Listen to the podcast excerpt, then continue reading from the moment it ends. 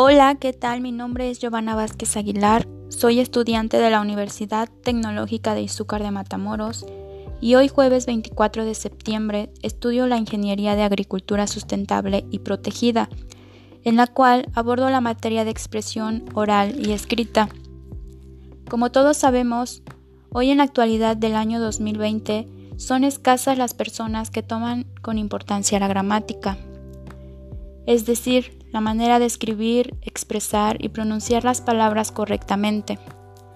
Es por eso que en este momento les voy a dialogar un poco sobre los verbos reflexivos.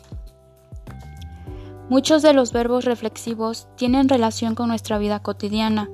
Es por eso que todos aquellos verbos que terminan con el pronombre se recaen sobre la misma persona y por lo tanto se denominan reflexivos. Cuando hablamos de verbos, no solo hablamos de acciones que se pueden estar realizando en el momento, sino de las conjugaciones de los tiempos verbales más utilizados y versátiles del español.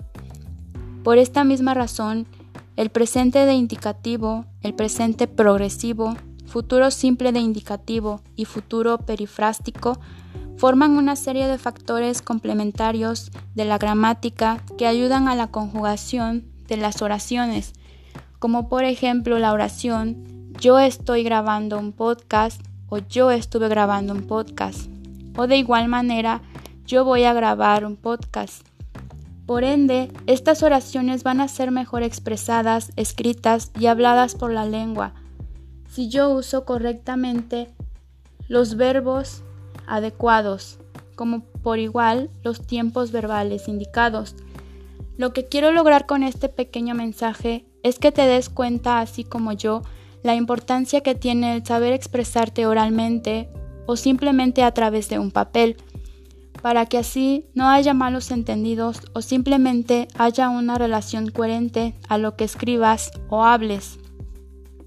Bueno, espero que esto pueda ayudarte en algo y si no lo es así, por lo menos espero a que te incentive a informarte por tu propia cuenta y empezar una expresión adecuada. Recuerda, no mires la cantidad de páginas que vas a leer, más bien valora la cantidad de información que vas a recibir. Muchas gracias y hasta pronto.